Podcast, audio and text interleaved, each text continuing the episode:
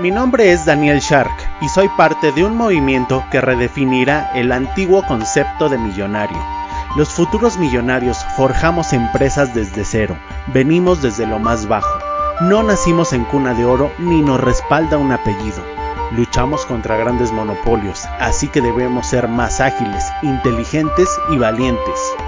Cada negocio que iniciamos lo hacemos con nuestro propio dinero, por eso no nos podemos dar el lujo de desperdiciarlo. Somos David y ellos son Goliat. No nos apena usar el transporte público porque entendemos que el sacrificio es parte del camino. Nosotros no tenemos un MBA ni un doctorado en colegios suizos porque sabemos que la experiencia, la disciplina y el hambre de aprender son nuestros más valiosos activos. Agradecemos nuestra educación, pero ser autodidactas es nuestra verdadera vocación.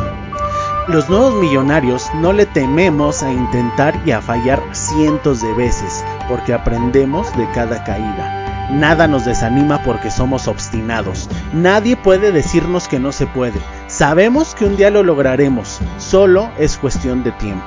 Somos los nuevos millonarios y este es nuestro camino.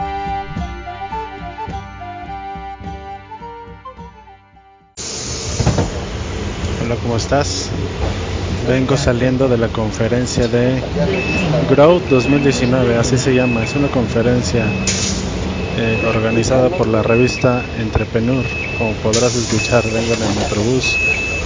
Pero bueno, es un ejercicio para mí, para demostrarme a mí mismo que no me importa eh, la opinión de las demás personas. Y eso es francamente lo que tú debes hacer. No detenerte por lo que opinen los demás. En fin, espero. Ok. Me llama mucho la atención que los patrocinadores, todos estos eventos deben saber que necesitan patrocinadores eh, para poderse llevar a cabo, porque hacer un evento de esos gratuito, como el que acabo de, en el que acabo de estar, cuesta dinero.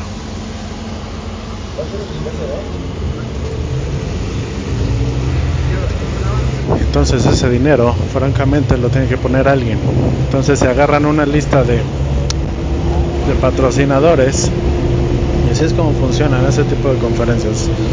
Realmente no me quiero meter en detalles, pero funcionan a base de patrocinios. Específicamente esta conferencia se trató de negocios sustentables. Toda la temática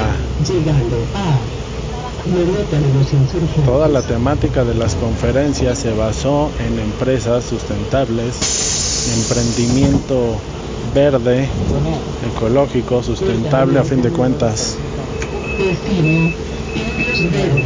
Aunque ojo, la sustentabilidad no solo tiene que ver con el tema verde, con el tema ecológico, tiene que ver con otro tipo de temas, como por ejemplo la inclusión de personas discapacitadas en la plantilla de trabajo, como por ejemplo eh, contratar indígenas para que hagan artesanías, como por ejemplo mm, hay una chica que llevó eh, que expuso la idea de un negocio, bueno no es una idea, ya es un negocio que existe, de una silla de ruedas eh, eléctrica pero no una silla convencional, sino una silla que hace que la gente que no se puede parar se ponga de pie. Básicamente el asiento los empuja hacia arriba y los pone de pie pues a la fuerza, ¿no? Lo cual trae muchos beneficios. A eso me refiero con sustentabilidad.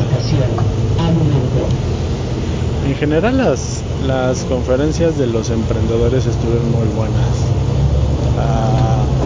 Las empresas de los chavos eh, fueron, fueron muy buenas, muy buenas ideas.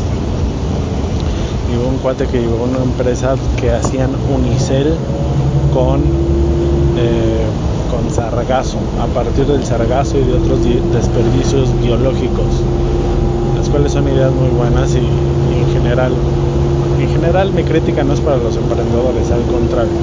Los emprendedores se la rifaron y me gustó mucho su, su temática, sus ideas de negocios y su emprendimiento y su temática empresarial. Lo que no me gustó es que los patrocinadores, eh, cuando alguien lleva un patrocinador, siempre le dan un espacio a, a un vocero de ese patrocinador para que dé una pequeña conferencia, una pequeña charla. Como por ejemplo te voy a mencionar dos, estuvo Facebook y estuvo Telcel. En el caso de en el caso de Facebook y Telcel, ambas son empresas que no son santos de mi devoción. Y lo que más me molesta es que cuando están arriba del escenario se echan unos choros impresionantes del tipo de no, nosotros estamos salvando al mundo, nosotros somos autosustentables también, bla, bla, bla, bla, bla. Cosa que no es cierto, ¿no? Todo el mundo sabe que Telcel es una empresa eh, del siglo pasado con raíces agresivamente capitalistas. Y no es que yo esté en contra del capitalismo, al contrario, yo soy capitalista. Me considero capitalista de hueso colorado y la mayoría de los que...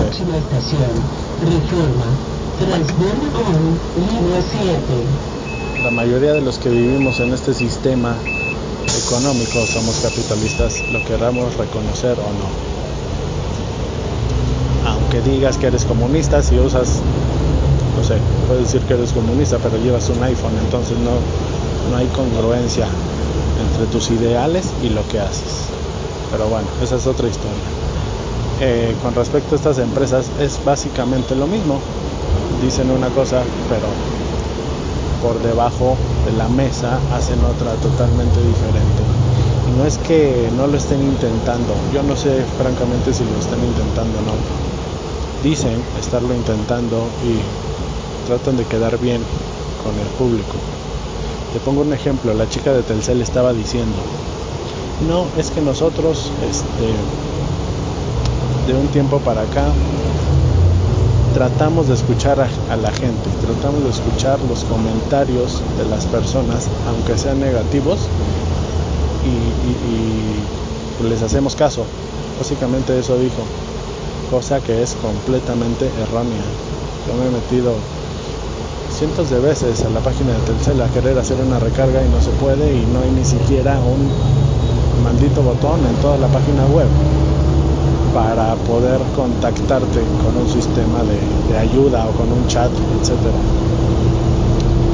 Eh, y eso básicamente me molesta que las empresas y que la gente en general, en este caso hablo de las empresas, pero la gente en general, no tengan congruencia, ¿no? Es decir, que digan una cosa y que por el otro lado no sean congruentes con ese mensaje que dan general a, las demás personas, a su público, a la sociedad y a sus clientes. Eso es todo, este, este fue un podcast rápido porque no estoy en las mejores condiciones para grabar, pero bueno, la idea ahí está.